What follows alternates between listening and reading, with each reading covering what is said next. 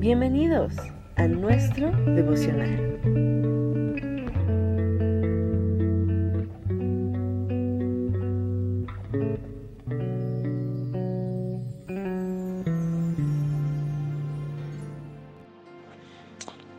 Bendiciones, amados pastores.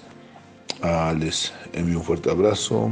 Mi nombre es Martín González, pastor de la iglesia Maranata Vida Nueva. El pensamiento de este día es establece metas definidas. Quiero leer la porción de la escritura de Filipenses capítulo 3, versículos 13 al 14.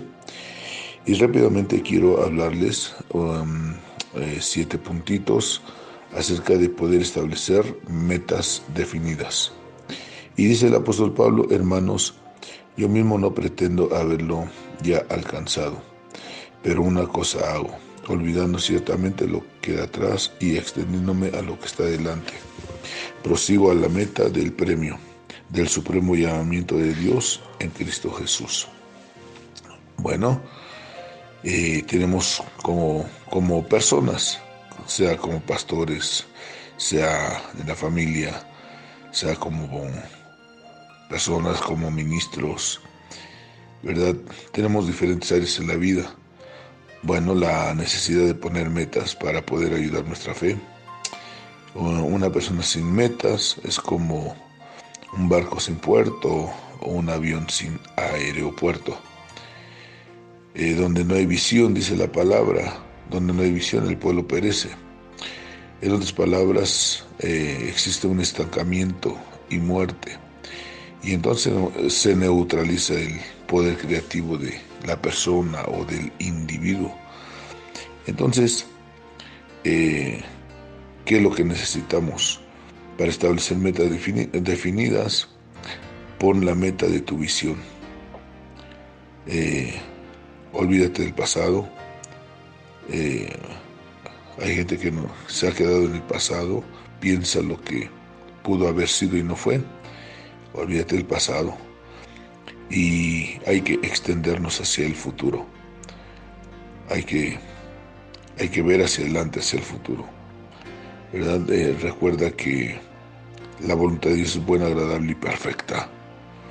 ¿Verdad? Entonces, tu meta definida sea de acuerdo a la voluntad de Dios. Número dos, escribe la meta, como dice Habacuc, escribe la meta y declárala.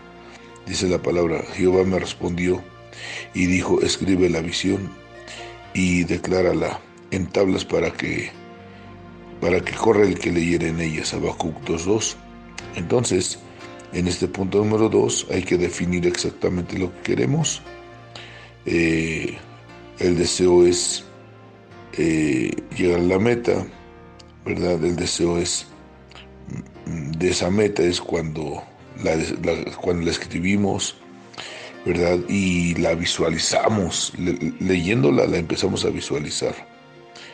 Número tres, ora por la meta, hay que orar, hay que orar por nuestras metas.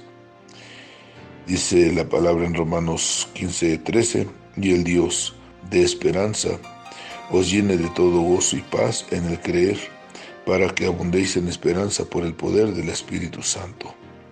Así de que tenemos una esperanza viva. Y bueno, esta esperanza es lo que nos ayuda a lograr nuestras metas.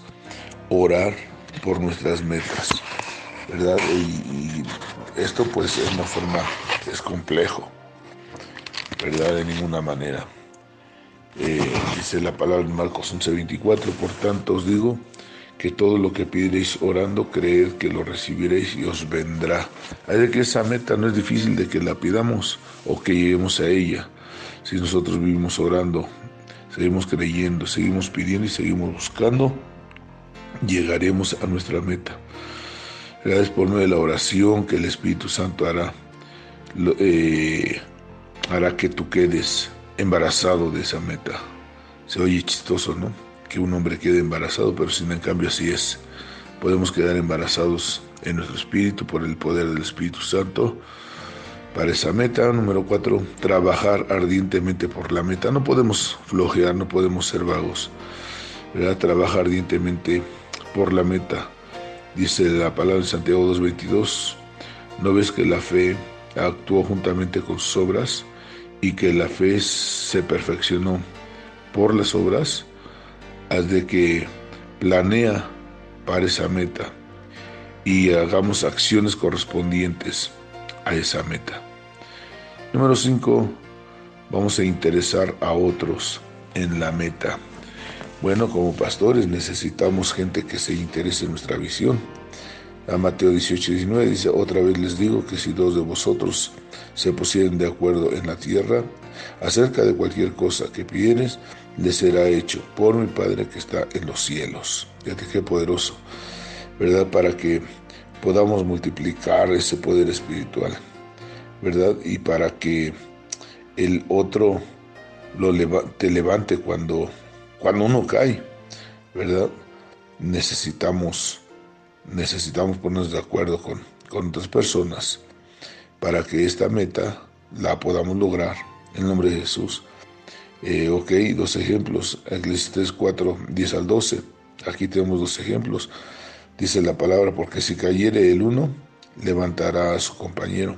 Pero hay del solo, que cuando cayere, no habrá segundo que lo levante. Eh, segundo ejemplo, también si dos durmieren juntos se calentarán mutuamente, mas ¿cómo se calentará uno solo? Y si alguno prevalece, eh, aquí es otro ejemplo, y si alguno prevalece contra uno, dos le resisten, y cordón de tres dobleces no se rompe pronto. Entonces, bueno, eh, son ejemplos que la palabra nos da para poder interesar a otros, ¿verdad? Eh, en el asunto de la meta definida que tenemos. Número 6, hay que pelear la buena batalla de la fe. ¿Verdad? ¿A cuántos de nosotros nos gusta pelear? ¿Verdad? No con, no con la esposa, pues, no con la familia, no con los hermanos, no con los amigos y compañeros del misterio. Pelear la buena batalla de la fe.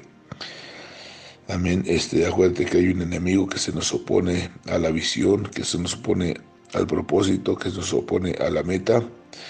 ¿Verdad? Eh, primera Timoteo eh, 6:12 nos dice, pelea la buena batalla de la fe, echa mano de la vida eterna, a la cual asimismo fuiste llamado, habiendo hecho la buena profesión delante de muchos testigos. Echa mano de la vida eterna. Acuérdate que las armas de nuestra milicia no son carnales, sino son poderosas en Dios, hermano de la vida eterna. ¿verdad? Eh, y bueno, mantén la buena confesión. En tu meta no puede haber eh, negatividad. En nuestras metas no pueden haber palabras negativas, un corazón negativo, pensamientos negativos. Tiene que haber buena confesión. La palabra. Y número siete, persiste hasta el fin. Sé perseverante, sé persistente hasta que logremos y hasta que logres tu meta, ¿verdad? ¿Cuál es tu meta? Tu casa, tu carro, eh, la construcción del templo, terrenos para el templo, etcétera, ¿verdad? Sean cosas espirituales o, cosas naturales, vamos a pelear por esa meta. Persiste hasta el fin, como dice Hebreos 6, 11 al 12 pero deseamos que cada uno de vosotros muestre la misma solicitud hasta el fin, como fue desde el principio hasta el fin, para plena certeza de la esperanza, a fin de que no os hagáis perezosos, sino imitadores de aquellos que por la fe y la paciencia heredan las promesas. Así de que somos herederos de toda bendición de Dios, ¿verdad? No retrocedamos, el que ha puesto la mano en el arado, no mira hacia atrás ¿verdad? Eh, mira hacia el galardón del supremo llamamiento. Así de que, mi amado amigo, pastor, sé muy fortalecido. Dios bendiga grandemente tu vida, tu ministerio. Dios bendiga grandemente la iglesia que estás pastoreando, si eres pastor o si eres diácono, ¿verdad? o estés sirviendo en el área en donde estés sirviendo, ahí tú tengas metas y metas bien definidas en el glorioso nombre de Jesús. Saludos, un abrazo. Amén. Y Padre, muchas gracias por este día. Gracias, Señor, en, este, este día que tenemos éxito, que tenemos victoria y que tú eres el que nos enseñas y nos das esas metas a seguir y llegar a ellas, como aquella corona de vida para el que permanece fiel hasta el final.